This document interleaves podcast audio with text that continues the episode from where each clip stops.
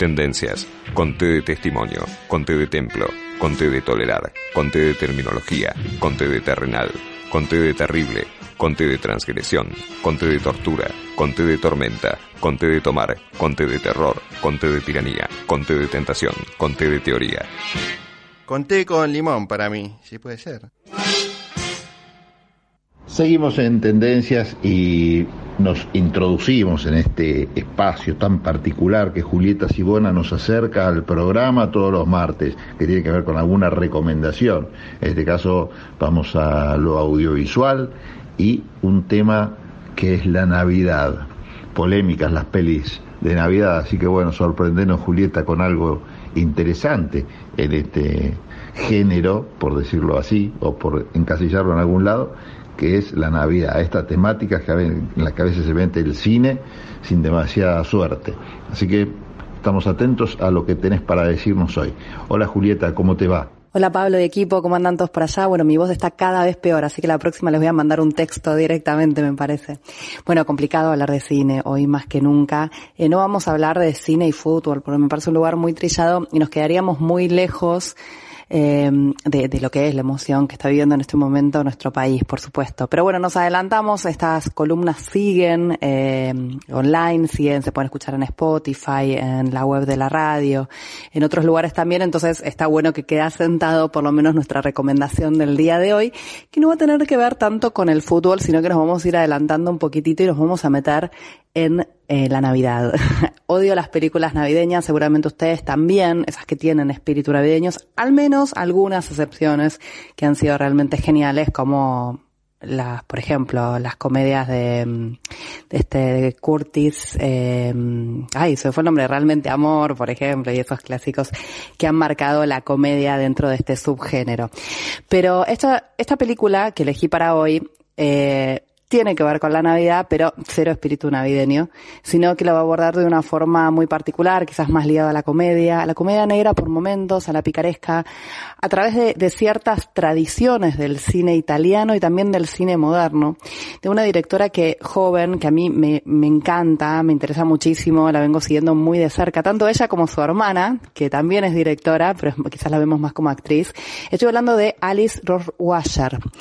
Es una, una directora que bueno, que es descendiente, digo, el apellido es alemán, pero no sé si su padre o su madre es alemana eh, y ella es eh, italiana, ¿no? Nacieron en la Toscana igual que su hermana. Te confirmo, la madre es italiana, el padre alemán. Es una directora que eh, un poco este, irrumpió dentro de la escena cinematográfica con Corpo Celeste en el 2011. Después Las Maravillas, una película este, muy interesante, hermosísima, eh, magnética. Y después otra que yo no sé si sigue estando en Netflix. Yo en su momento la vi ahí, una película que ganó muchos festivales, que es de una ternura y una transparencia absoluta, que es Lázaro Felice. Una película del 2018 que, mira, si no está en Netflix está en cualquier lado, así que mírala porque es hermosísima. Y en este caso, estrenó una película que en realidad es un mediometraje en la plataforma Disney+. Sí, es una película que dura 38 eh, minutos. Este mediometraje se proyectó en el Festival de Cannes y se llevó realmente todos los aplausos. La historia es muy interesante de Le Pupil, que es de las pupilas.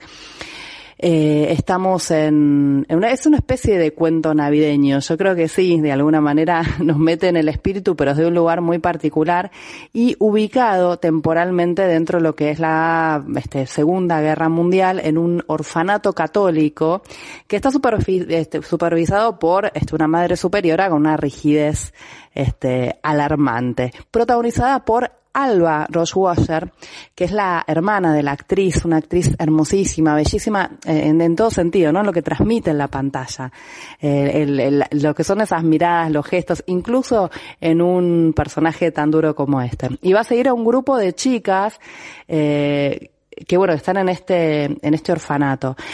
La película tiene muchos méritos. No voy a contar sobre el argumento ni sobre el desarrollo porque tiene muchas sorpresas y realmente es, bastante eh, breve, digamos, dura 40 minutos, como te decía.